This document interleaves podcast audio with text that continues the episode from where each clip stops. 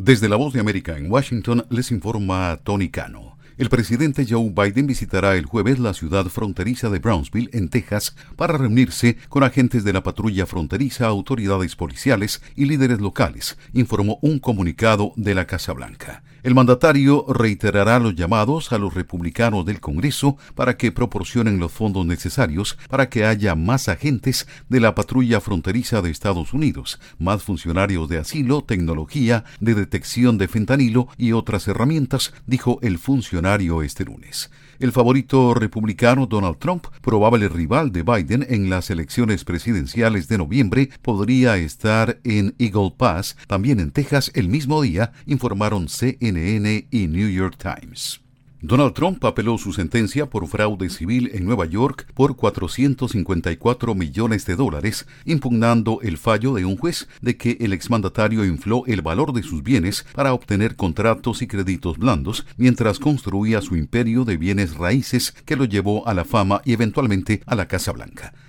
Los abogados del expresidente presentaron avisos de apelación este lunes en el que solicitaron a la Corte de Apelaciones de nivel medio del Estado que anule el veredicto emitido por el juez Arthur Engorón el 16 de febrero en la demanda de la secretaria estatal de Justicia Leticia James y revierta las fuertes multas que amenazan con acabar con las reservas de efectivo de Trump. Escuchar una producción de La Voz de América. El Congreso de Estados Unidos se adentra este lunes en una nueva semana de caos político en la que los legisladores tienen cinco días para evitar una paralización parcial del gobierno mientras crece la presión conservadora para que se celebre un juicio político contra el principal responsable de fronteras del presidente Joe Biden, señalan analistas. La Cámara de Representantes controlada por los republicanos también está tratando de encontrar una vía para llevar ayuda de Estados Unidos Unidos a Ucrania, Israel y Taiwán.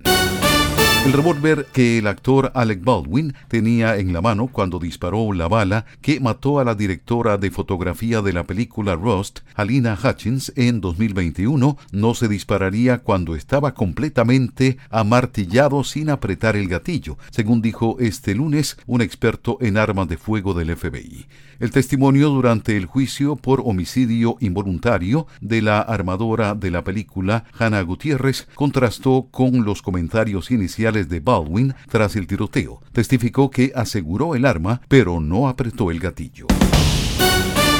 Por segunda semana consecutiva, la película biográfica Bob Marley One Love sigue superando las expectativas tras mantenerse en primer sitio en las taquillas de Estados Unidos y Canadá, pasando por encima de dos estrenos y de la cinta Madame Web de Sony, cuyas recaudaciones siguen debajo de lo esperado. Desde La Voz de América en Washington les informó Tony Cano.